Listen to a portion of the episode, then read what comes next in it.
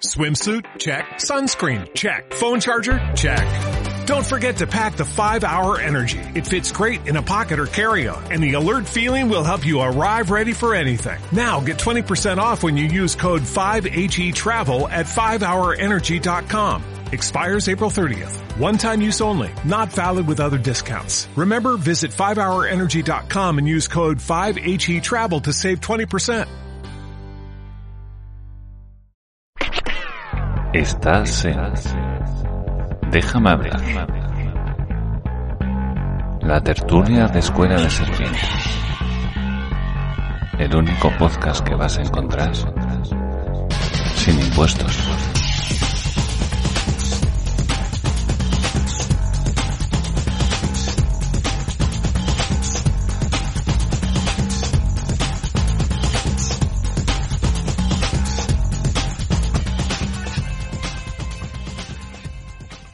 Hola, hola y bienvenido al capítulo número 21, a esta primera parte del, eh, del capítulo 21 de la tercera temporada del podcast Déjame hablar de Escuela de Serpientes, el podcast dedicado al estudio y divulgación de las ideas libertarias. Así que abróchate los auriculares y sé bienvenido al único podcast que vas a encontrar sin impuestos. Y vamos a empezar aquí en el Club de los Dormidos a la hora de la siesta. Y vamos a empezar por, por Alberto, que, que, que al final eh, no ha tenido que sacarse una oposición y ha logrado choza. Arroba, mejor no digo nada en Twitter, acabado en H. Eh, ¿Qué tal, tío? ¿Todo bien? Bueno, pues mira, sobao incluso hasta para darle al botón de desmutear. Vale. Eh, he levantado el sobre, voy a ir cogiendo el hilo por el camino y, y nada, listo para batallar. A tope, tío, a tope. A tope. Y por otro lado, la- el otro con la cara hinchada es arroba multisanti en Twitter. ¿Qué tal, Santi? Pues aquí, eh, trasnochados, que tiene que ser el, capi- o sea, el título del capítulo, ¿no? ¿Por qué? Trasnochados, uy, no estaría mal. No estaría mal. Trasnochados y... Sí, y recién levantados. Sí, yo, yo a la, a la- me desperté a las cuatro y media y andaba por ahí en el grupo hablando sobre trigo con un argentino, que obviamente el argentino estaba bien de hora, pero nosotros andábamos un poco locos. Sí, sí.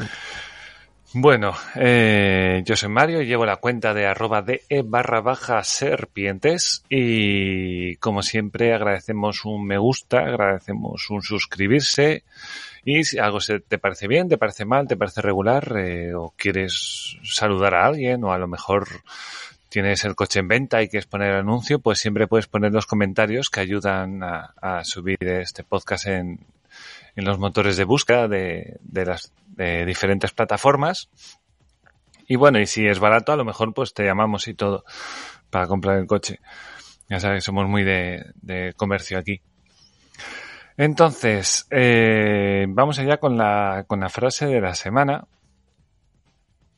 Aunque antes de nada, quería preguntaros, primero, primero para que me respondas tú, Sandy, porque no sé si te habrás dado cuenta, y luego Alberto, que a lo mejor es el que está más puesto en estas cosas. Eh, ¿Viste Eurovisión? No lo he visto. eh, he visto como, como un corte que han puesto por ahí en Twitter, ¿no? De, de Chanel enseñando el culo así, bailando y tal, que... O sea, de lo que es la actuación. Sí. Pero no he visto, no he visto Eurovisión. Bueno, lleva enseñando el culo, creo que desde la primera vez que, que hizo la canción, y creo que el vestido siempre ha sido el mismo. Pero bueno, tampoco lo sigo yo. Seguro que alguien viene y me dice, no, porque vale. Perdón, no le he hecho ni puto caso a Eurovisión, sinceramente. No sé, yo he visto que la gente se escandalizaba mucho, Hmm. Eh, que la izquierda, después de haberle eh, poco menos que, que atacado A. Chanel dices, ¿no? Por, Sí, sí, por, por que- ese que baile querían- hipersensual y, y que por querían denunciar ¿no? eh, vamos, casi casi al gobierno yo qué sé, por, por haber pasado ella. Hmm. Ah, Pues ahora al, al final al revés, ¿no? Donde digo, digo Diego y ahora or- or- orgullosísimos. Claro, como quedó ter- tercera. Sí, sí. Ahora, ahora todos votamos por Chanel cuando en realidad Sí. Cuando, cuando eliminaron a las tansugueiras, eh, estaba todo el mundo ahí ardiendo de no, porque el voto de la gente es lo más importante. pues Sí, que no, que- poco menos como, como que tenía que ser democrático, ¿sabes? Sí, sí, claro. Hombre, de cierto modo pagamos todos ahí el chiringuito, ¿no? Un poco, pero, pero bueno. Ya, pero que tú tampoco eliges el programa de la, de la televisión pública. No, no. Pues Pero creo que había una, una encuesta, creo que sí, para quitar programas en televisión española. Pero, vamos, yo no, no creo que tuviese el, el- la casilla esta de todo. ¿sabes? Sí, la encuesta no- también la había para esto. Es decir, la gente votaba. Sí, la gente votó, de hecho, sí, sí. Ganó Pero las una- tansugueiras y ganaron las tansugueiras. Pero una cosa es que tú consultes a la gente o encuestes Sí. a la gente y luego hagas lo que te dé la gana, que es lo que Ah. hacen los profesionales. Claro.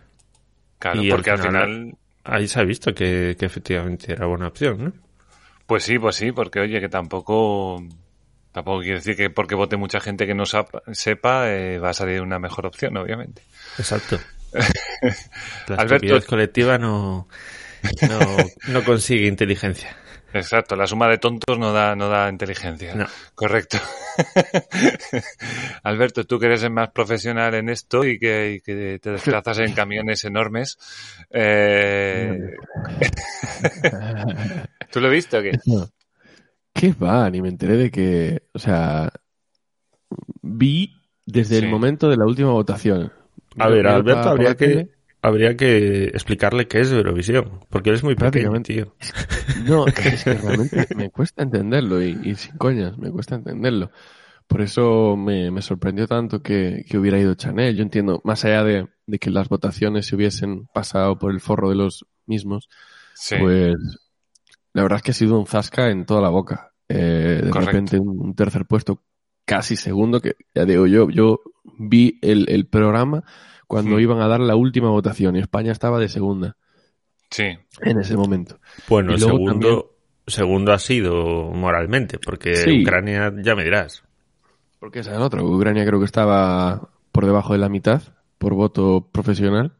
Hmm. Profesional. sí, Y, y al final se pusieron de primera. Que llego yo a ser artista por Ucrania, la verdad, no sé. te Me hubiera planteado seriamente, me hubiera planteado seriamente no presentarme. Porque, porque es que al final, ¿qué, está, qué haces? O sea, ¿qué- qué- ¿Cuál valor has tenido tú?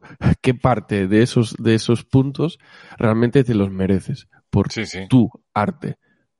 Probablemente Te cero. los mereces porque tu país está en guerra, tío. Claro. Ah, porque, oh, pobrecito, no sé qué, ti mismo, venga, a llorar al parque. Lo Sí, del sí. vestido, el vestido está brutal. Sí, Está brutal. O sea, lo, lo, lo poco que vi, los vídeos o fotos que vi, lo único que me fijé, digo, hostia, este vestido está brutal. Eh, la actuación suya completa no la vi. No vi ninguna. Tengo pendiente ver la de Alemania, porque quedo de última. A ver qué pasó ahí. Tengo pendiente ver la de España, evidentemente. A ver este Zasca. Y, y luego también, pues, los otros dos vencedores. Pero ya digo, este es complicado. No acabo de entender todavía el concepto. No sé qué es lo que valoran. Porque yo lo veo desde una perspectiva más musical y, y esto no es eso, es otra cosa. Es un espectáculo más completo. Pero bueno, nada, nada más que eso. Eh, tremendo zasca. Tremendo zasca, exacto. Yo, yo pienso lo mismo. Ahora resulta que la izquierda se ha hecho cura y, se han puesto ahí todos muy, muy tal. Uy, vaya el vestido, no sé qué. Hombre, yo personalmente, yo creo que Eurovisión es, es una mierda. No hay nada que me llame la atención. No es un concurso de, digamos, eh, ideas libres, ¿no? Que, que van artistas con lo que ofrezcan y de ahí pues vas tirando para adelante. De hecho, no creo que Chanel haya hecho su canción, no creo que los ucranianos haya hecho su canción y no creo que el Reino Unido, que fue el segundo, hayan, haya hecho su canción él. O sea, seguramente alguien la habrá escrito y le habrá hecho todo. Solo que la niña pues baila bien, eh, supongo, vamos, pues yo no sé bailar. Pues mira, pues mira, para bailar bien, no hay nada más cómodo que llevar ese culo así. Sí, sí, oye, que, que igual el culo ha sido la mitad de los votos. Oye. ¿Te, refieres que es más cómodo bailar con el culo así de esa manera o que teniendo ese culo se baila mejor? No, Hombre, es que teniendo ese culo y, y yendo a bailar deberías mostrarlo, ¿no? Porque está claro que te suma puntos. O sea, Lo quiero decir, Vale. es como, como los atletas. eh, es decir, eh, el, el traje body es Sí. siempre el más cómodo y con diferencia. Con mucha diferencia. Si luego le vas a meter eh, un tremendo baile y venga energía, energía, pues evidentemente estás mucho más cómodo haciendo eso que otra cosa. A una persona que desde luego no pudo, no tiene ninguno.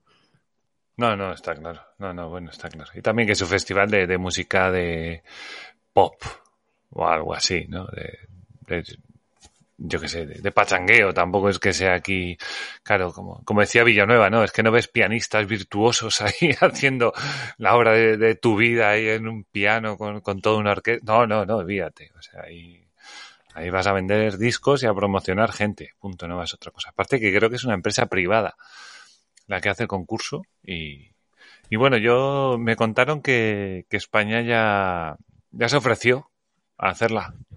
Pues si acaso sigue Ucrania en guerra, que, que, claro, el que gana la hace, pues se ve que España ya dijo, ah, pues, pues ya lo hacemos nosotros. Ya que hacemos la OTAN, pues, pues la cumbre de la OTAN, pues ya hacemos.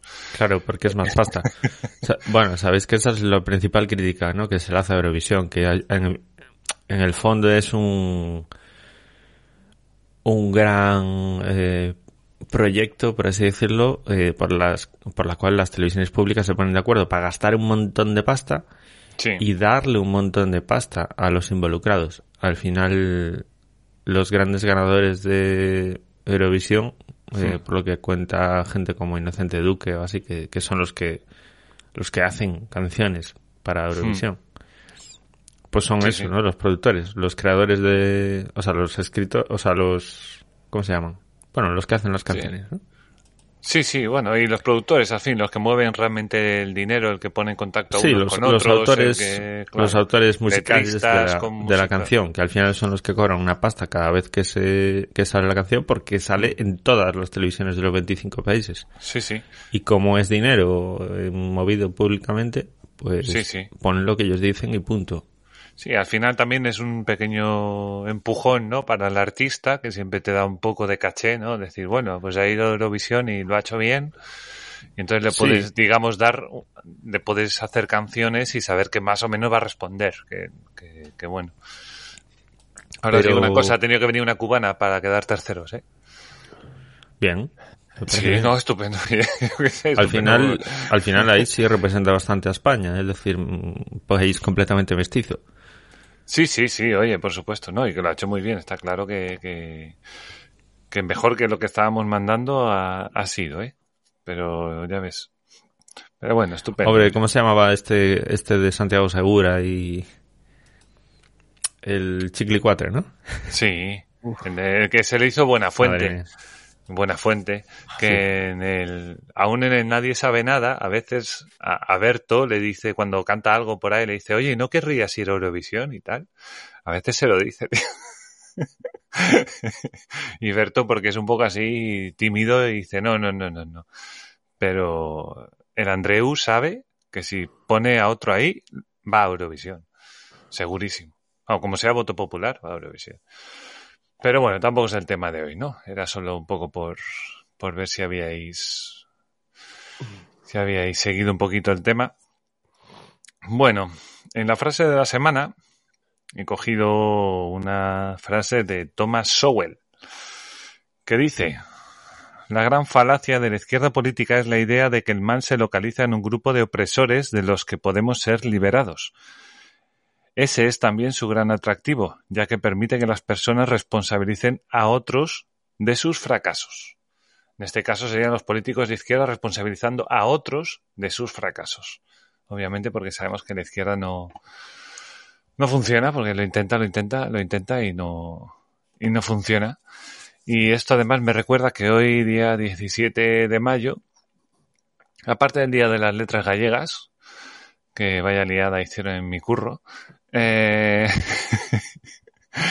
eh, hoy es el día contra la LGTBI fobia, contra, sí, LGTBI fobia. Vale. Y está estupendo porque precisamente, precisamente escuché yo esta mañana un podcast de Nicolás Martínez, o Márquez, es que siempre lo confundo los dos, que, mm, que escribió un libro sobre el Che Guevara, ¿sabes? Entonces está guay, como que se ha juntado todo, ¿sabes? Entonces, día contra la LGTBI fobia y resulta que escucho un podcast del Che Guevara y, sale esto de la falacia de la izquierda de que hay que librarse de, otra gente, ¿no? Y, y claro, y dices, ¡guau! Maravilloso. Eh, aquel que creó un campo de exterminio contra los, o de reeducación, ¿no? De los, de los homosexuales en aquella época. Aquel que decía de que si tienes dudas, pues le pegas un tiro y ya está. Eh, no, no, no le des muchas vueltas. Y, y nada, ¿qué pensáis de la frase y qué pensáis de- del día contra la LGTBI-fobia? No sé, en general, señor Sandy.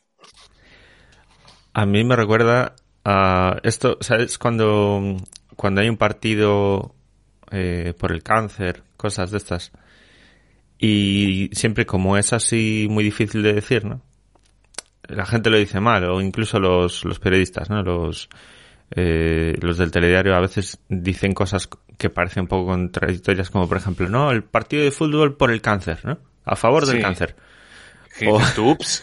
Y dices, ¿cómo a favor del cáncer? ¿Será a favor de la investigación? Lucha contra el cáncer, O de la claro, lucha de- contra el cáncer, o, o o solidario con el cáncer, o yo que sé, algo así. Sí, Pues esto me recuerda exactamente lo mismo. Es decir, el día de la LGTBI-fobia Hmm. me parece que es precisamente lo único que genera LGTI, LGTBI-fobia. sí, Es decir, ese, ese machaque constante, esa victimización, eh, el, hablando en plata, ese por culo que dan constantemente Sí, sí, sí. con el tema LGTBI, que me- nos parece a todos muy bien, que, que, que, seáis lo que seáis, y cada uno, nadie se mete en la, en las, en los gustos en las inclinaciones vitales o sexuales de nadie. No, no solemos hablar Pero- de eso a la pero- gente en particular por ahí. Efectivamente. Yo no voy por ahí a, a- a los- a mis conocidos en el trabajo, o a mis amigos, Hmm. Diciéndole o preguntándole o juzgando lo que, lo que hacen o lo que dejan de hacer. Sí, la gente no vamos, ay, pero ¿de verdad quieres ser homosexual? Pero no te lo has pensado bien. No, no, no. Claro, no estarás equivocado. Claro, claro. No estarás enfermo. Mira, te presento a una amiga que seguro que esta no, no vamos Claro. así. O no vamos por ahí, yo qué sé, tenemos un amigo a lo mejor tra- travesti, pues no le andamos diciendo, oye, no estás haciendo el idiota, no, no sé, no, no, no estarás equivocado. Igual no te tío. merece la pena ser trans, ¿no? Tampoco Claro. hablamos así con la gente, ¿no? ¿Por, por qué eres así? ¿Por qué no cambias? no, tío, no existe la LGTBI-fobia. A lo mejor hay gente pues que tiene una cultura de hace 80 años, porque tienen 80 Sí. años, Sí, sí. y, y, lo, y entiende la vida de otro modo, pero, pero vamos, de ahí a hacer un día y chiringuitos y historias para... No sé, no sé muy bien para qué. Es como que, No, no, yo tampoco. que como que necesitan divulgación, ¿no? Sí, luego tiene el Yo día creo del que el- orgullo gay también, no sé. O sea, Sí, yo creo que esas cosas ahí no hay que divulgarlas. Es que haciendo eso no estás normalizando esas cosas. Lo que estás haciendo es todo lo contrario. Es anormalizarlo. Sí. Sí, Pero sí, bueno, sí. es mi opinión. ¿eh? Puede ser que Sí, no. sí. No, no, yo estoy, yo estoy de acuerdo contigo y bueno, sí es un poco como, como localizar un grupo de opresores que necesita ser liberados, como decía la frase, ¿no? En plan, hay que luchar por ellos y no sé qué. Alberto, ¿tú cómo lo ves? Sí, eh, esa insistencia en un problema que, que es, pero no es, al final lo que nos acaba a todos es eh, saturando y, y creando rechazo. Eh, la frase, me he acordado, me he acordado del vídeo de Visual Politic en el que hablan de, de Hungría y Víctor Orbán y cómo después de, de haber estado de presidente, haber sido eh, no reelegido, Hmm. luego haber contratado los servicios de eh, profesionales de, mm, no sé cuál es su nombre, pero profesionales de cómo ganar elecciones.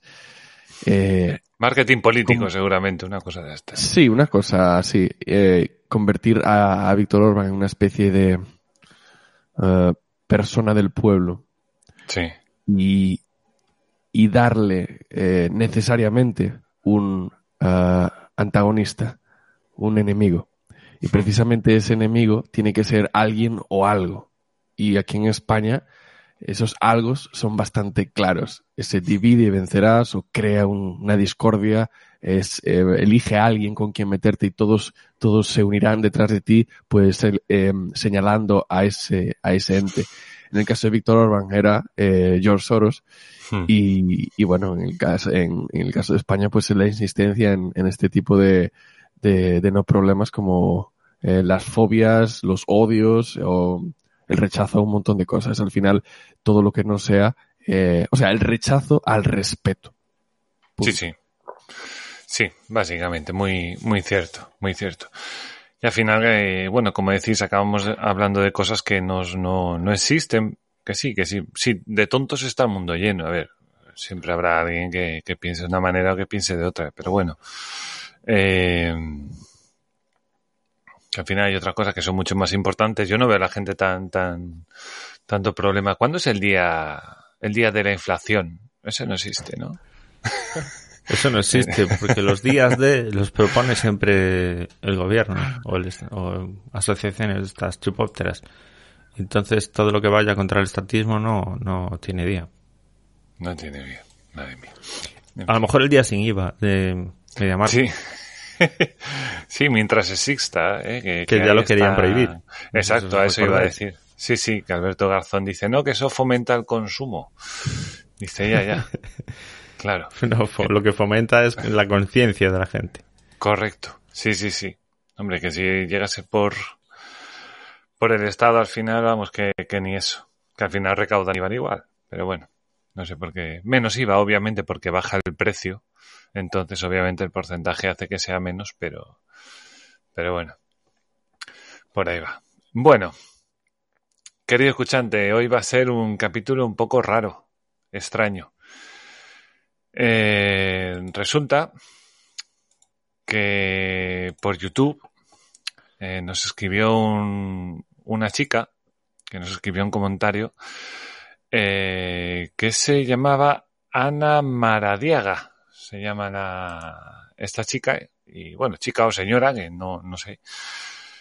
Y nos envió un, un enlace a un vídeo, bueno, a una playlist, del cual yo traje un vídeo, una playlist eh, acerca de, digamos, desmontando las falacias del liberalismo.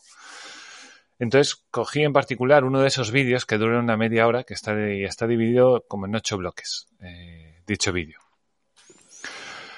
Eh, este capítulo, yo no sé cuánto vamos a tardar en hacer esto, no sé si tardaremos, pues, igual las dos partes, sí, pero bueno, no lo sé. Tampoco ha sido una semana de muchas historias, la verdad. Se ha ido muriendo un poco lo de Pegasus, eh, ha habido esto de Eurovisión, eh, entonces no, no ha habido realmente mucho, mucho jaleo en cuanto a noticias y demás. Eh, así que lo que he hecho ha sido coger el vídeo, dividirlo en cada una de las partes en las que se divide dicho, dicho. Y los voy a ir poniendo una a una. El vídeo es de media hora y aquí hay como trozos como de unos 10 minutos cada uno. Cada uno se, se divide en, en, en, bueno, en, uno, en un apartado en particular, ¿no? Hay educación privada, hay justicia privada, hay, no. bueno, exacto. Lo, los hay, grandes temas. Los grandes temas, exacto. Ahí están los grandes temas. Eh, temas como la competitividad, bueno, no tiene exactamente todos, pero bueno. Eh, entonces, lo que trata de hacer el vídeo es de desmontar todas esas, esas ideas de que sin el Estado no, no se puede sacar adelante eh, ciertos elementos de la sociedad.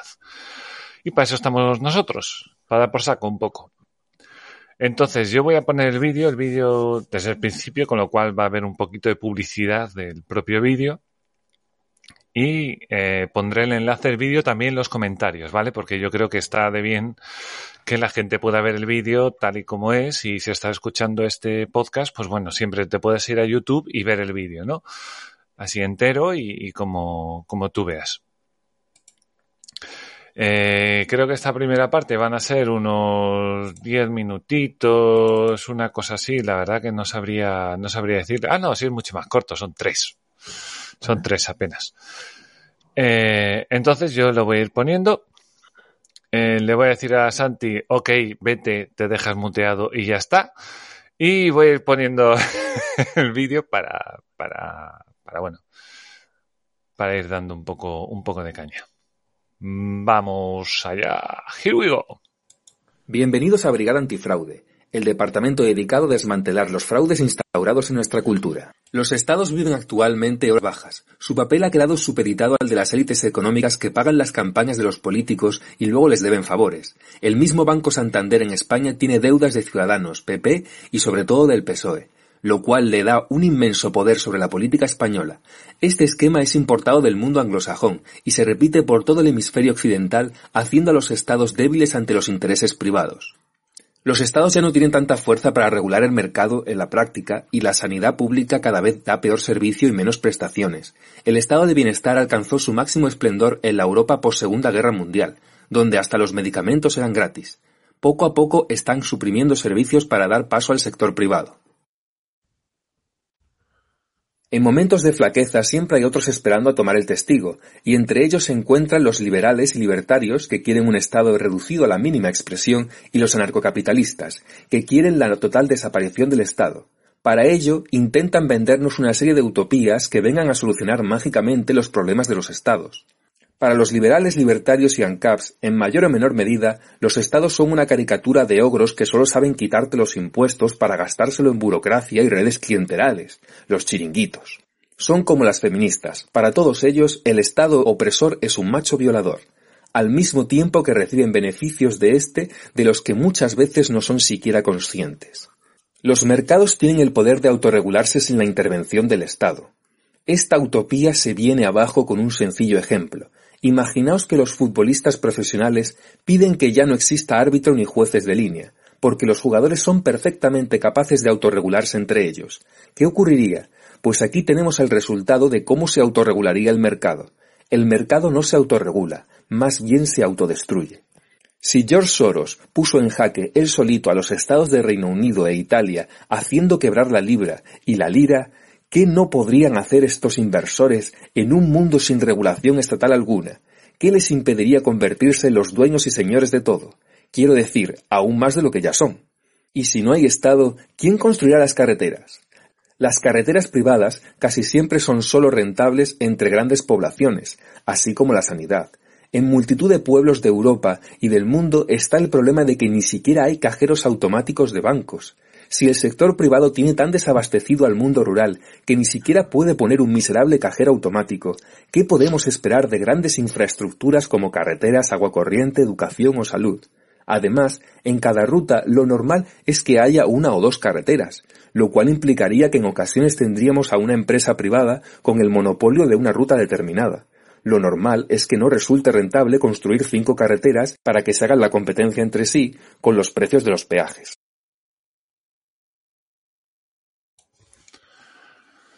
Muy bien, maravilloso esta primera parte. He perdido como 50% de mis neuronas escuchando este vídeo. ¿Verdad? Es, es, un poco... Pero esto fue la primera vez. Ahora me quedo otros 25, ya solo me sí. quedan 25. sí, porque ya lo había pasado antes, entonces todos más o menos ya hemos escuchado el vídeo.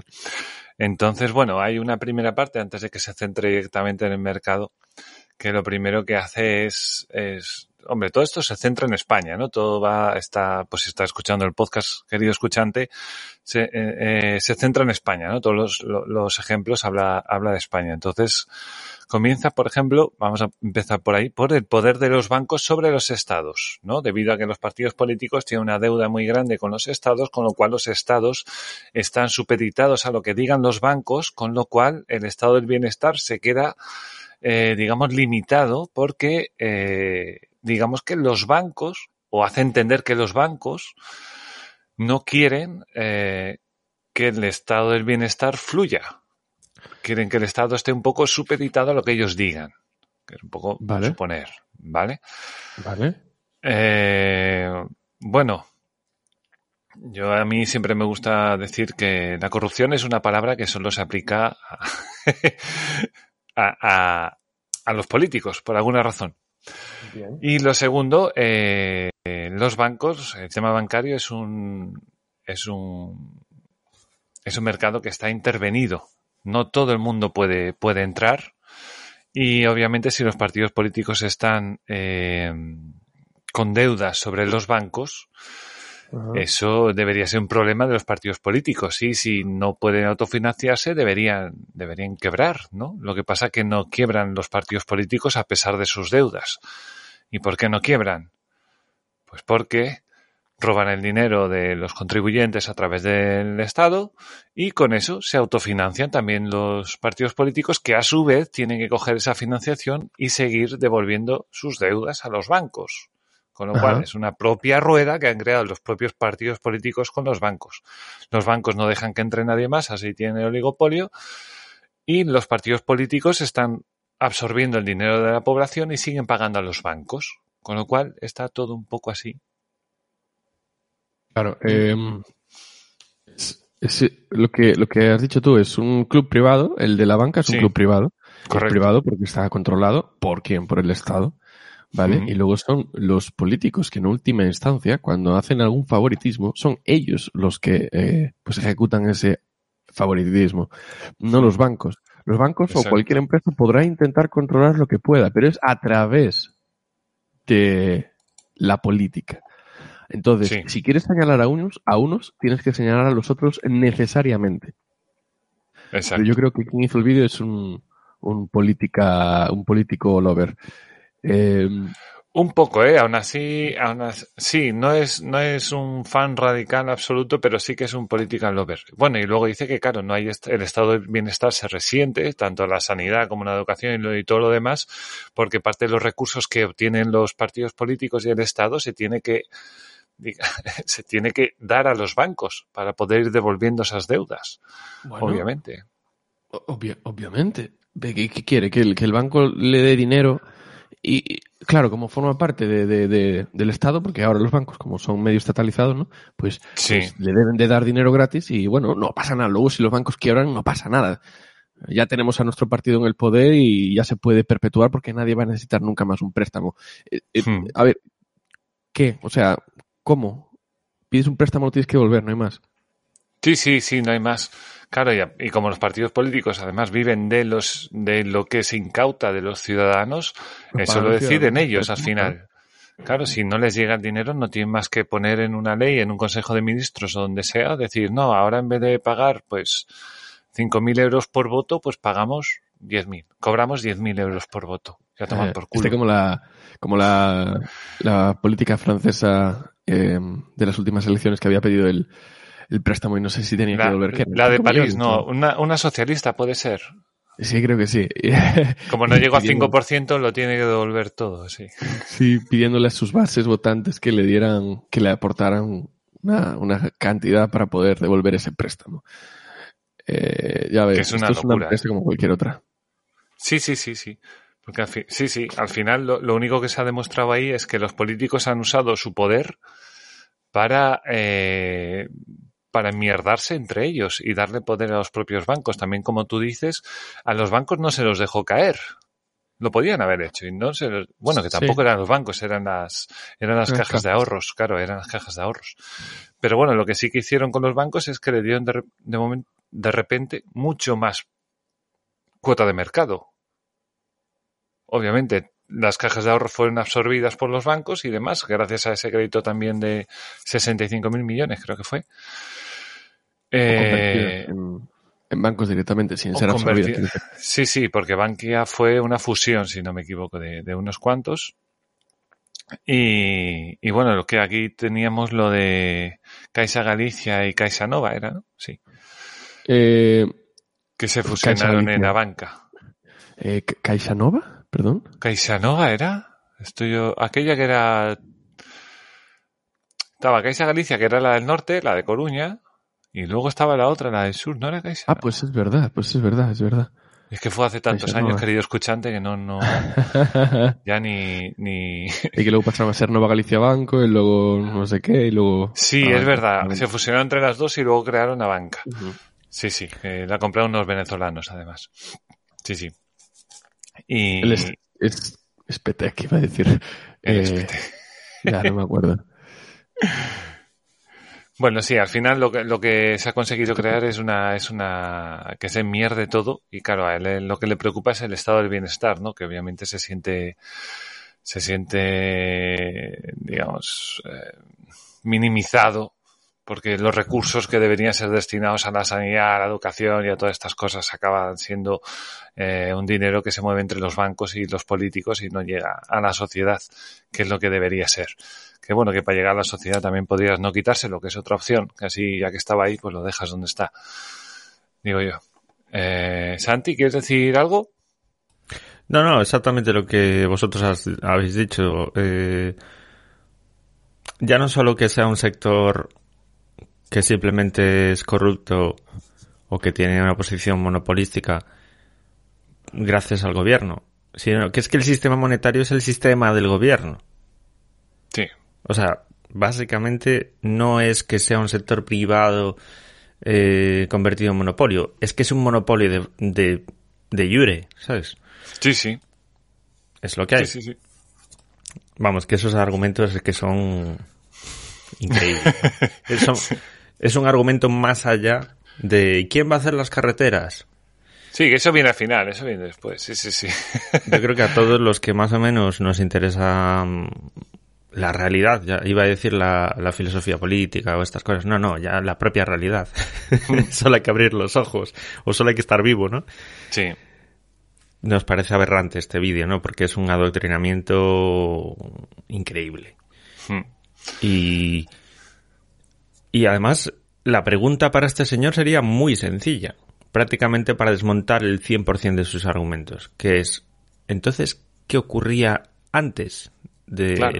de, que, se, de que se inventase y se estableciese el Estado moderno? Porque no hace tanto tiempo.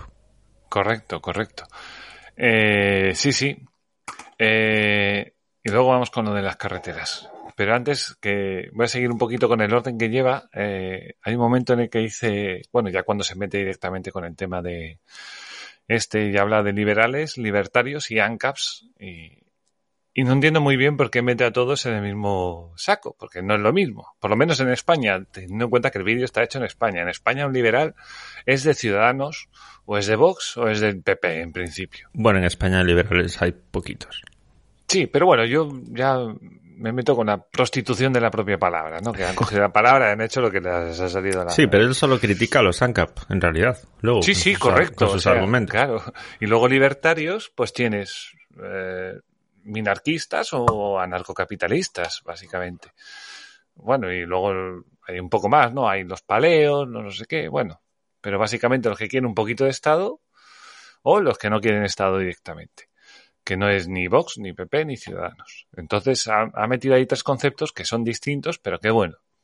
Vamos a dejar pasar un poco, pero bueno, que quede claro que no debes ponerlos seguidos. Y como tú dices, Santi, se está metiéndose básicamente con el anarcocapitalismo, con quitar el Estado y cómo se van a regular eh, Sí, todas No. las cosas. Más que nada porque que tenemos hoy en día, aunque ya está muy prostituido por los últimos Mm. 20, 30 años, pero lo que nos ha traído hasta aquí y lo que nos ha traído el progreso y, y la vida actual, la tecnología, todo esto, Hmm. han sido las democracias liberales. Es decir, hemos dejado atrás las miserias del siglo XIX y XX gracias a la- al liberalismo.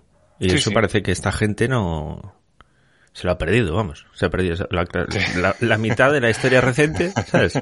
Eso no ha existido. Sí, sí, eh, sí. Llegó la, la nueva izquierda, supo hacer las cosas como había que hacerlas para comerle el coco a todo Sí. el mundo. Y, y- No, no sé si se acuerdan de un país llamado Estados Unidos o de uno llamado Re- Reino Unido. Claro. Margaret Thatcher, eh, Ronald Reagan. Esta gente creo que no ha jugado ningún papel, vaya. No sé. No, no, y además estuvieron en épocas muy, muy, muy difíciles, ¿verdad? Sí, y lo tiraron para adelante todo bien y, y, oye, Claro, así que utopías que mágicamente arreglan problemas no, no porque está más que, que justificado. Basta buscar un poquito en la red para encontrar eh, vídeos o, o blogs explicando cada una, cada una de las medidas, incluso proponiendo un caso en el que eh, en el día de hoy hmm, estas políticas eh, liberales están funcionando. Más bien al contrario, las posiciones donde se sitúa el que hizo este vídeo, también hay un montón de explicaciones, pero no se, no se sostienen de ninguna manera, están completamente basadas en, en incoherencias en sin sentidos, donde dicen que una cosa es A, realmente es B. Y es bastante fácil de comprenderlo. Pero, Sí, es pero como bueno, que para, para esta gente es como si se metieran en una cápsula del tiempo al estudiar historia y para ellos todo acaba con la Revolución Francesa Sí. y Francia es el, ¿sabes? Sí. El, el modelo de libertad que nos ha traído hasta aquí. Sí, sí, sí, sí, tal cual, tal cual. Bueno, ahí él habla después eh, de una cosa, de la utopía del mercado. Él habla en un momento dado, hace, hace un símil con el fútbol. Además lo hace con imágenes un poco... Hombre, la verdad que podías haberlo hecho de otra manera porque queda bastante cantoso, ¿no? El hecho en las primeras imágenes en las que se ve un árbitro separando a dos jugadores que dice, ¿te imaginas el fútbol sin árbitros? Bueno, como el mercado sin que alguien lo regulase. Y luego dice, pues sería el caos y ya está. Y pone a dos jugadores pegándose Sí. de hostias. Digo, bueno, a ver, todos hemos jugado al fútbol de pequeños, que tenemos menos cabeza que de adultos, y sin árbitros. Y tampoco es que el fútbol sin árbitros no pueda funcionar. Lo que pasa que el árbitro simplemente en este caso hace de juez y trata de que la, la ley se cumpla, ¿no? Porque hay una serie de reglas dentro del fútbol. Pero después, en el fútbol, en el callejero, en el del mercado, en el que tú eh, organizas con tus amigos y con otra gente de otros barrios, a lo mejor para echar una pachanga, las reglas son muy distintas. Porque tú no tienes por qué jugar en un campo reglamentario, puedes jugar en mitad de un campo donde los jerseys hacen de portería. Puedes jugar en un sitio donde el balón rebota y no tienes fuera de bandas. O sea, y las reglas son completamente distintas. Llegas a acuerdos con el otro equipo y entre todos decidís cómo va a ser el partido. Claro, lo que Y no... funciona totalmente igual y la gente no acaba a hostias. Siempre hay un tonto, ¿no? Pero, pero bueno, que- no acabas a hostias. Exacto. Y lo que no es ni consciente este tipo y este tipo de gente cuando hace estas... Siempre hacen este tipo de comparaciones, ¿sabes? Sí. Quieren hacer como una metáfora y dicen... eh, claro, una hormiga es como un camión. Y fijaros, si un camión hiciera esto, pues, pues la, la hormiga lo mismo. Y ya está. Ese es su argumento. ¿sabes? Y ya está. Tú te lo sí. imaginas y funciona así. Porque esto, que no tiene nada que ver con esto, es lo mismo que esto. Claro. Y funcionan igual. Eso por un lado. Pero es que luego, por el otro lado, eso también es una mala comparación para, su- para su propio objetivo, Hmm. que es eh, denostar el liberalismo. Porque dices, es lo que tú dices. Es decir, el fútbol, si acaso, es un ejemplo de todo lo contrario. De que sin el Estado de por medio, Se puede. entidades privadas se ponen de acuerdo para mejorarlo cada vez más, para que haya unas reglas, para que haya un campeonato que funcione bien, para que los jugadores cobren bien. Si lo peor es la FIFA y las federaciones, eso es lo peor del fútbol. Pero si con el fútbol todo el, mundo, todo el mundo está contento. Claro. Los jugadores, los aficionados, los dueños, los eh, no sé qué. Claro. Bueno, Claro. son iniciativas privadas y ahí hacen cada uno lo que quiere y lo que puede. Y todos lo respetan. Si alguien no estuviera de acuerdo, si el Madrid de repente dice, no, es que esto es una mafia y siempre gana el Barça, yo no juego. Sí, sí, Ya sí. está. Pero eso de momento no ocurre. Por algo será. Bueno, lo intentó hacer en Madrid, ya ves la que se montó, porque la gente también es así un poco, un poco de aquella manera. Yo incluso añadiría otra cosa. Y, y es que tú no puedes coger un producto hecho, quitarle algo y, por ejemplo, eh, coges una bicicleta y dices, bueno, pues le voy a quitar una rueda. Vale, pues cojo el fútbol tal y como lo conocemos y le quito el árbitro. ¿Qué sentido tiene coger una silla y decirle, pues le quito las patas y tiene que seguir funcionando? Como no funciona es porque sin estado no las cosas no funcionan. No, bueno, pues eh, le das una vuelta y resulta que si le quito una rueda a una bicicleta, pues tengo que replantearme el producto y al final me sale un monociclo, por ejemplo. Pero no puedes pretender que a una silla le quitas las patas y tiene que seguir sosteniéndose. Sí, sí, sí. No sé si me explico. Eh, Es una comparación que va a un producto concreto con unas características concretas. Evidentemente, si le cambian las características, no va a ser ese producto. Entonces no, No, puedes y, aparte, aparte, eh, sí, perdón, solo quería decir, si tú coges el fútbol moderno con este, este mismo símil y, y le quitas el árbitro, el fútbol seguiría yendo exactamente igual. O sea, seguiría habiendo los mismos problemas sobre si ha sido mano, ha sido fuera de juego, lo que sea, porque obviamente eso, eso es intrínseco al fútbol, o sea, esas cosas ocurren, eh, pero ya está. Pero el árbitro Pero seguiría es- habiendo reglas, que es al final, Sí, claro. él lo que está hablando al final es del concepto de justicia, que haya unas Claro. reglas por el medio y que se cumplan, hacer cumplir esas reglas. Exacto. Pues precisamente eso es lo que tenemos en las sociedades liberales. Un sistema judicial que es lo que mantiene el Estado y a los individuos, sobre todo, con cierta libertad frente al Estado. Hmm. Precisamente lo que está haciendo es una mala comparación porque está diciendo, pues imagínate qué ocurriría si le quitas las reglas y la justicia al fútbol. Pues nada. Sería el caos. Claro, al final no jugaría nadie. O se matarían entre ellos y al día siguiente ya no volverían a jugar. Sí, a lo mejor a la gente le, no le Y la sociedad tanto. sería exactamente lo mismo. Si tú quitas la justicia, que es lo que hacen los países que se pasan de revoluciones con el estatismo, que llegan Sí. a totalitarismos, que llegan a dictaduras, que es lo que él está defendiendo, que haya cada vez más Estado y más poder estatal, pues precisamente es que tú mismo estás eh, poniendo el ejemplo de lo que, de lo que no, no queremos que pase. ¿Qué es lo que tú defiendes? Y que además el árbitro no deja de ser una justicia privada. Privada o como mínimo independiente. Que es la separación de Estado, pero bueno, poderes. privada, o sea, eh, pertenece a un organismo que es, es la FIFA o la Federación de Árbitros o lo que sea, que es privada, que no ahí el Estado no se mete ni, ni nada, no es público en absoluto. Claro, desde luego lo que no puede ser es que el equipo A o el equipo B o ambos Hmm.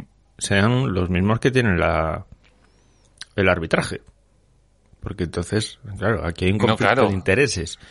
Sí, Pues sí, lo sí. mismo con el Estado. Es que es un ejemplo perfecto. No sé, eh, no sé cómo podría haber escogido un peor ejemplo para su propio vídeo, ¿sabes? Exacto. Pero Luego, estoy seguro aún así de que la mayoría, de que la mayoría de gente con la mentalidad y la ignorancia tan grande que hay en, eso- en el país, pues le calan a este tipo de comparaciones absurdas y este tipo de discursos. sí, también lo pienso. Recuerda que este programa no tiene subvenciones del Estado ni las desea. Si quieres ayudarnos, puedes darle al botón de apoyar en iVoox o hacerlo a través de Patreon y Coffee, buscando Escuela de Serpientes. Si no, siempre puedes darle al like y suscribirte, y sobre todo, compartir este audio en tus grupos liberales. Ahora te dejamos con el programa y recuerda, aquí no te robaremos con impuestos. El Estado no tiene nada que hacer aquí.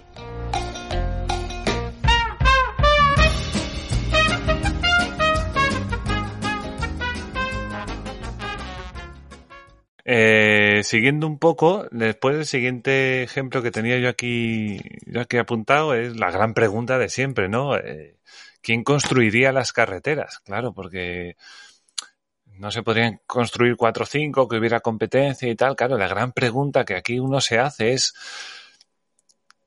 ¿había carreteras antes de que hubiera el Estado o no? ¿O no?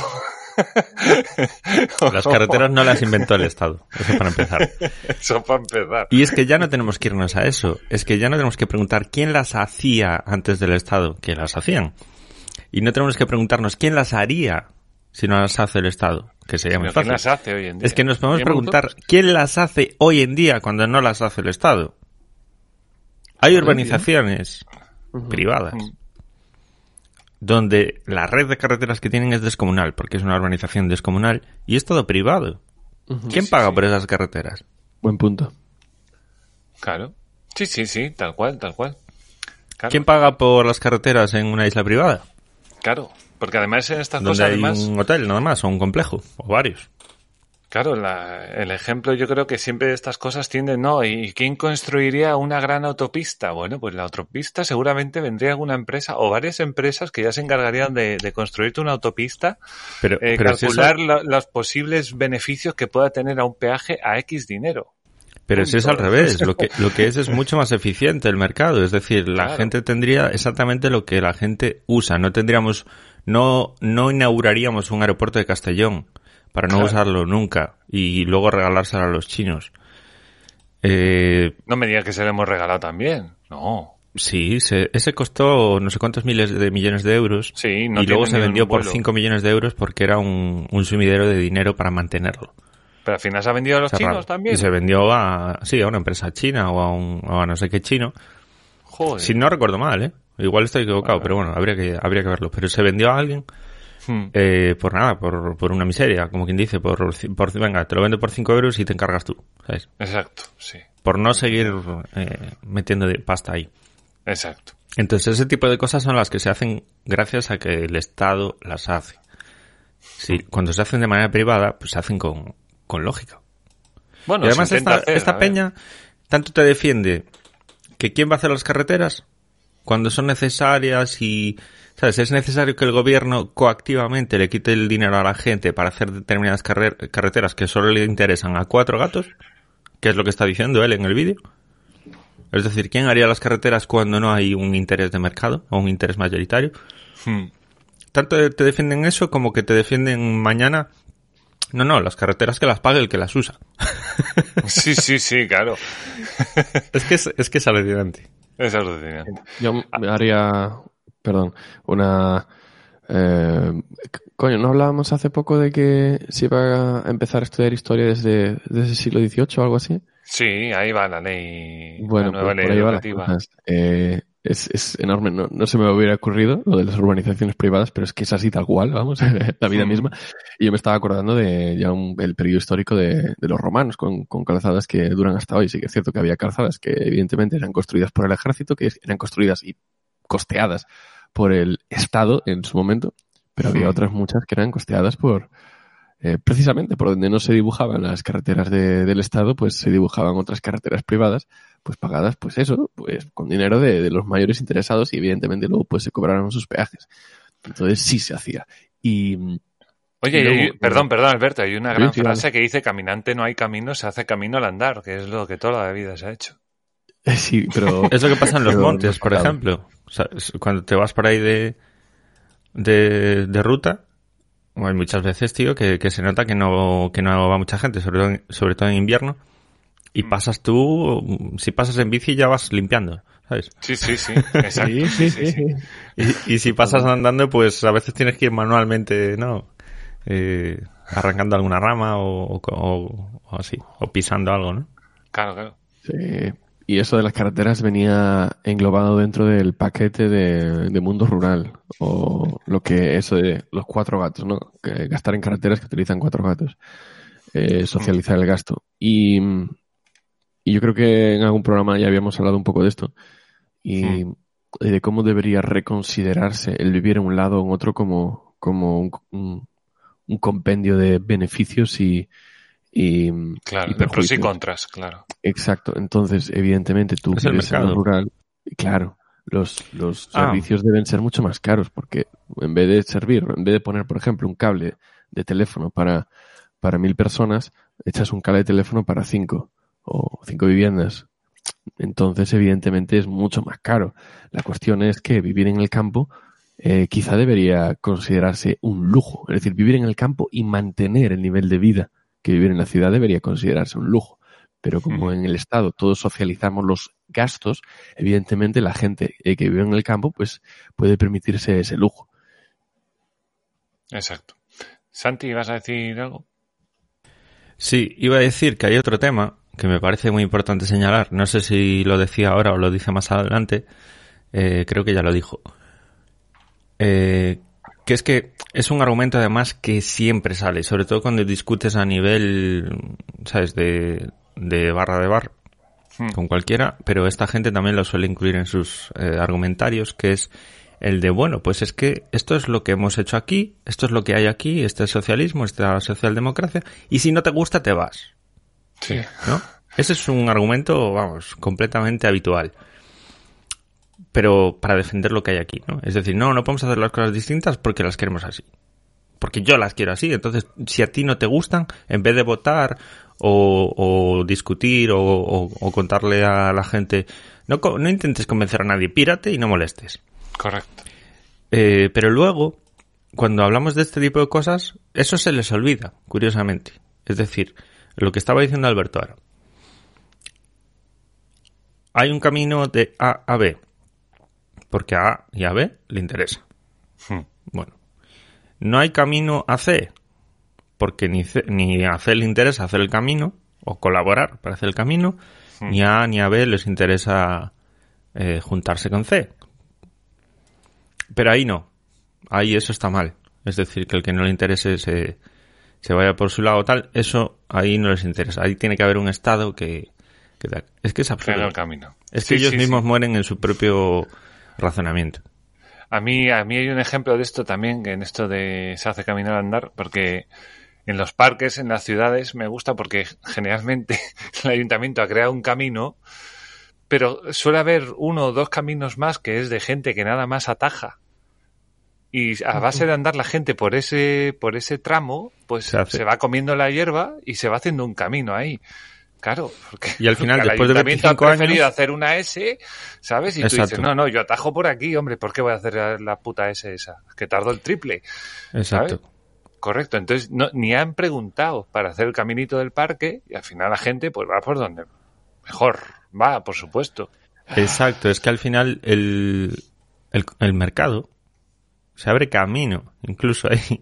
Sí, sí, sí, o sea, sí, sí, Os, sí. os voy a compartir una noticia, lo puedo poner en el Telegram, que es bastante curiosa, porque te iba a decir, en, en Polonia, por ejemplo, es muy habitual, pero bueno, en Madrid y en grandes ciudades en España también, ¿no? Lo que tú dices, que se hace el camino, y al final, al cabo de 25 años, siempre estando ese atajo para ir por el medio del parque que queda feísimo, porque la gente, porque es absurdo que no haya un camino por ahí, ¿no?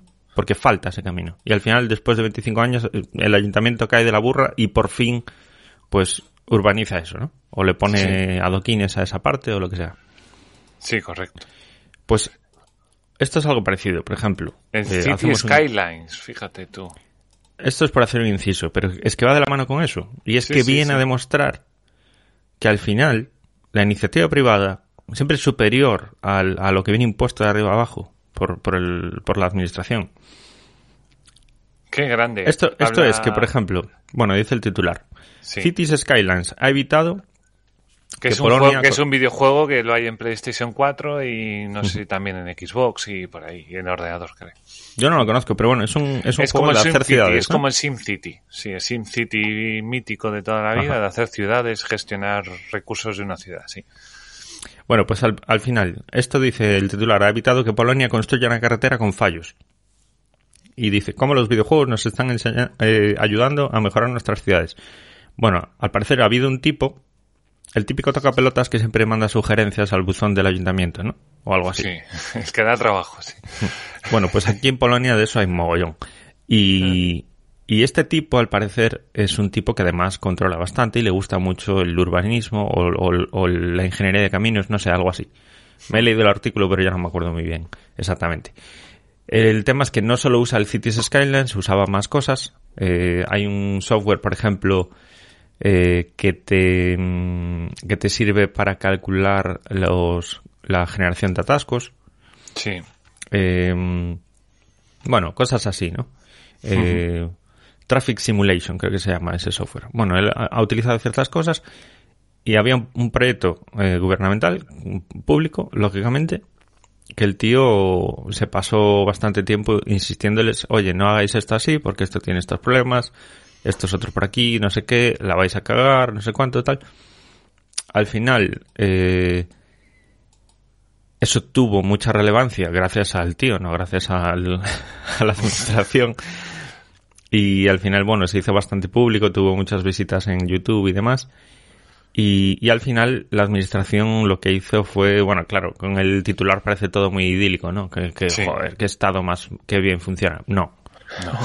O sea, lo que pasó es que al final la administración tuvo que dar el brazo a torcer eh, y dijo, bueno, no te damos la razón, pero bueno, vamos a preguntarle a la universidad de no sé qué para que haga un estudio a ver si tienes razón en algo de lo que dices. Y al final la, la universidad efectivamente hizo ese estudio, eh, ¿sabes? Científico, Sí. metódico, y vino a decir que, que sí, Tenía que no, iba, que no iba desencaminado el hombre. Y al final parece ser que, pues eso, que van a cambiar el proyecto, pues un poco haciendo la analogía, ¿no? Por el tema ese, ¿no? Porque si es que hace falta un camino aquí, pues hazlo. Porque si no vas a provocar que o la gente va a perder el- un minuto y medio de todos los días más de su tiempo Sí. cada vez que pasa por este parque en vez de atajar por aquí Claro. persona. y que además al final van a pasar por ahí igual y se van a cargar Sí, el sí, césped. sí. Hombre. Pues aquí igual, ¿no? Van a- va a generar atascos o, o- o va a generar mm, problemas de muchos tipos, ¿no? Había de varias índoles. Claro, claro. Yo con el tema del parque, perdón, ya solo me estoy imaginando una forma, porque en el parque hay dos tipos de clientes, ¿vale? El que va a pasear y el que, el que resulta que va a otro punto y el parque está en el medio. Entonces, el, el Sí. que no viene a pasear, el que viene porque tiene que llegar a cierto punto. Él va a atajar, pero el que viene a pasear, viene a pasear. Entonces, cuantas más S, mejor. Entonces, los parques deberían tener eh, una vía principal, incluso le puedes poner cartelitos todos monos, ¿vale? Y luego, haciendo S por el medio, pones, yo qué sé, los típicos, las típicas tablas, los tablaos, ¿no? Hmm. Haciendo S. Entonces, tienes dos tipos de, de vía, la rápida y la lenta. Y así ya cumples para los dos clientes. Hombre, sí. Yo sí, yo creo que siempre debería haber caminos que hicieran una X, ¿no? O, o que cruzaran justo todo el parque, que tú pudieras pasar justo por todo el medio, pero bueno, no lo suelen hacer así. Pero tampoco les quiero, les quiero dar gasto también, excusas para que gasten más los ayuntamientos. Eh, sí, pues bueno, ya dejando a un lado lo de lo de las carreteras, que madre mía, que vaya ejemplo más mítico. El último, lo último que tengo apuntado del vídeo es eh, los cajeros automáticos en los pueblos, ¿no? Con esto de la España, entre comillas, vaciada y mal llamada vaciada. Porque yo creo que eso ya no se hace. Lo de meter a gente a la fuerza en camiones y llevarlos a las ciudades, eso ya no se lleva. Entonces, bueno, los cajeros automáticos, yo de momento no he visto absolutamente ningún ayuntamiento, no sé de ningún ayuntamiento que haya puesto cajeros automáticos per se, porque sí, porque le haya puesto ayuntamiento, porque lo quiere poner. Lo que sí he visto es que, no sé si lo dije alguna vez aquí, que hay algún banco, eh, no sé si esa banca o no sé cuál es, no, no, no lo tengo muy claro, pero que tiene un mini banco que está dentro de un camión de un food truck, parecido a un food truck, Ajá. a una camioneta, pero que es un banco con su camión y su tal. Entonces la- va por los pueblos, lo que sea, una, dos veces por semana, lo que sea, lleva efectivo, le da a cada uno por lo que le tenga que dar, si quiere sacar dinero, si quiere ingresarlo, si quiere lo que sea, y va solo. Y ahí, eh, o sea, el Estado no ha hecho absolutamente nada por eso, porque la gente también se vuelve muy loca de, de ay no, necesitan un cajero automático. Bueno, perdona. Eso de que necesita un cajero automático, eh, bueno, no sé. ¿eh? O sea, primero, es que habría que ver si lo necesita y segundo, no lo está solucionando el Estado, lo está solucionando precisamente el sector privado, no el Estado. O sea, Es que, es que otra vez, al final, las limitaciones e imposiciones del Estado, que son, por ejemplo, tienes que tener una cuenta bancaria, a día de hoy no puedes vivir en sociedad sin una cuenta bancaria, porque te lo exige la propia administración. Eh, tienes que tener dinero en efectivo para muchas cosas o, o determinadas cosas que los ciudadanos, sobre todo en pueblos, necesitan hacer y lo sufren el no tener cajeros, precisamente como tú dices, por culpa de esas normas y por culpa de ese tándem entre la banca y el Estado Hmm. que nos domina. Y poco a poco el mercado es lo que está permitiendo encontrar cómo escaparle a esas limitaciones, ¿no? Sí, sí. Y son los comercios los que te cobran y no los que te emiten la tarjeta o los que te guardan el dinero o los que te obligan a, a pagar impuestos. Son los comercios los que te están dando la libertad de, bueno, me puedes pagar por Bizum, por PayPal. Claro. Eh, ya me lo pagarás la semana que viene.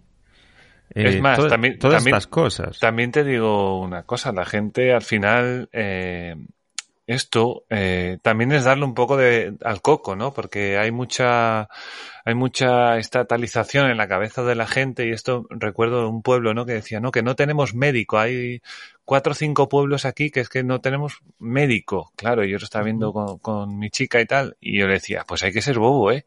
Porque ya miras tú, si entre dos o tres pueblos, entre todos los habitantes, no son capaces de pagar un sueldo a un médico. Ahí está. Digo yo. Claro, ¿por qué no en estos pueblos que no tienen cajeros automáticos o lo que sea, se juntan dos o tres? Mira, entre nosotros tres vamos a contratar a alguien que se va a dedicar a suministrarnos dinero, digamos, de aquella manera. para el pueblo. Claro, ni más ni menos. Eh, o, por ejemplo, eh, como la época aquella en la que cargábamos los, las tarjetas de los teléfonos en las tiendas, ¿no? Pues que Claro, los negocios sí. dedicarse a ciertas a ciertas ac- actividades bancarias eh, bajo, bueno, unos mínimos, evidentemente, porque si no ya escapa de las posibilidades del propio negocio. Y luego los, lo de los camiones, perdona que lo diga así en el medio, pero lo de los camiones a mí me parece maravilloso, pero es que todo, la- las cosas en, en lo rural, en muy rural, las tiendas, eh, Correcto, el- ultramarinos. el panadero, todo con Claro. camión. Todo, todo, todo. Te lo deja en la puerta, además, que aquí en la ciudad esto ha llegado más, mucho más tarde. Sí, sí, o sea, y, y a ver, los pueblos son los primeros que se, que saben buscarse la- las castañas. Entonces, claro, el Estado precisamente donde no llega es a los pueblos. porque no le interesa, porque son cuatro gatos, porque como ahí no hay casi votos, pues no me interesa. Entonces no, no les hago nada. Les cobro igual, ¿sabes? Porque cobrar vas a cobrar igual. Pero, pero bueno, ahí, ahí lo dejan todo. Bueno, chiquetets, y, y esto ha sido a grosso modo este primer, este primer, este primer vídeo. Alberto, ¿cómo lo has visto? Lo he visto, lo, lo he visto muy interesante, sí. Estado guay la, la experiencia. ¿no? Pues nos quedan siete, o sea, no nos queda nada todavía. Qué rico. Sí, a ver, bueno, a mí- Dime. Me gustaría rematar una última cosita que dijo el vídeo, que mencionó el tema de, de George Soros y, bueno, el miércoles negro, y, Ay, sí. y como casi quiebra la, la, la economía del Reino Unido. Y invito a todo el mundo, eh, seguramente muchos ya conocerán la historia, algunos tendrán que refrescarla, yo mismo tendré que refrescarla, Hmm. pero eh, recomiendo la lectura acerca de lo que pasó y de cuáles son las diferencias que, que, bueno, las diferencias a día de hoy que no permitirían que algo así pudiera pasar. Muy interesante lectura. Perfecto. Bueno, pues sí, vamos a ir dejando el capitulito, que llevamos una horita. Querido escuchante, ¿a que le has dado un like? ¿A que sí? ¿A que sí? Venga, va, no, sea- no te hagas de, de rogar y dale ahí al like, anda. Y de paso ya nos comentas ahí abajo en en iVoox si, si puedes, o si no, por el grupo de Telegram, como veas, nos comentas a ver qué te ha parecido esta experiencia de, en plan eh, reaccionando a, ¿no? Como es, es eso que se lleva tanto ahora en YouTube y en Twitch, que es poner vídeos de otra gente y hablar sobre ello.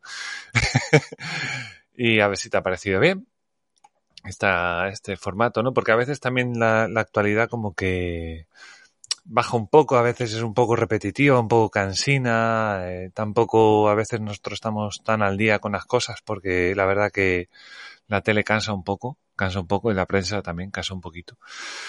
Entonces, nada, eh, que nos cuentes a ver qué, qué te ha parecido este, este formato, a ver si seguimos ahí por este palo, que aún nos queda vídeo. Y, y bueno, muchas gracias por llegar hasta aquí, por supuesto, que llevas, llevas una horita ahí soportándonos.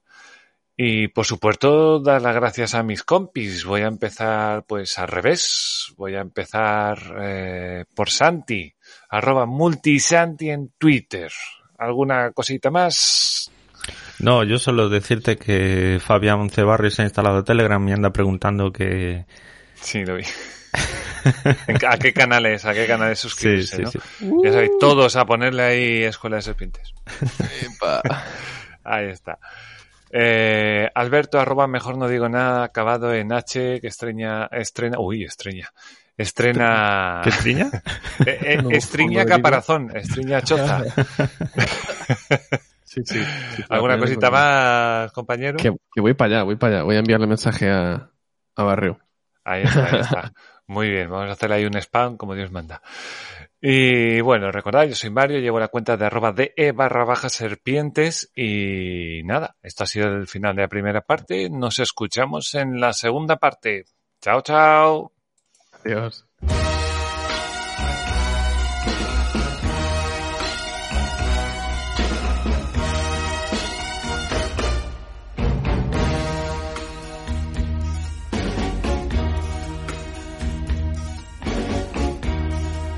Más dicha que dolor hay en el mundo, más flores en la tierra que rotas en el mar.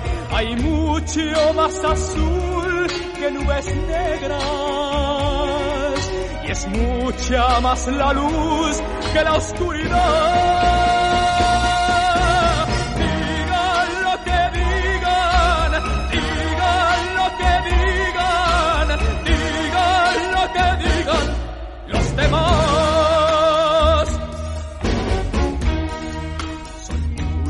Muchos, muchos más los que perdonan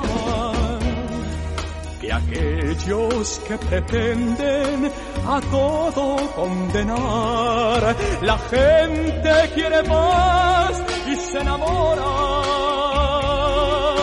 y adora lo que es bello, nada más.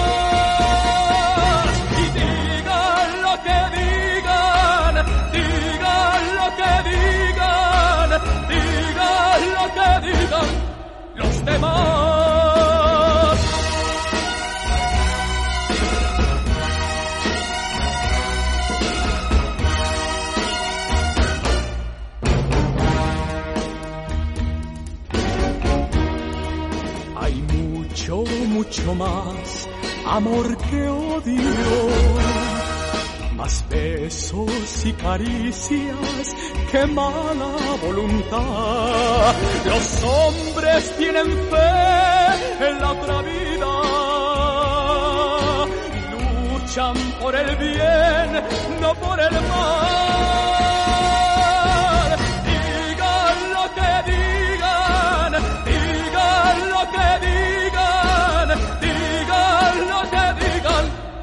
demás.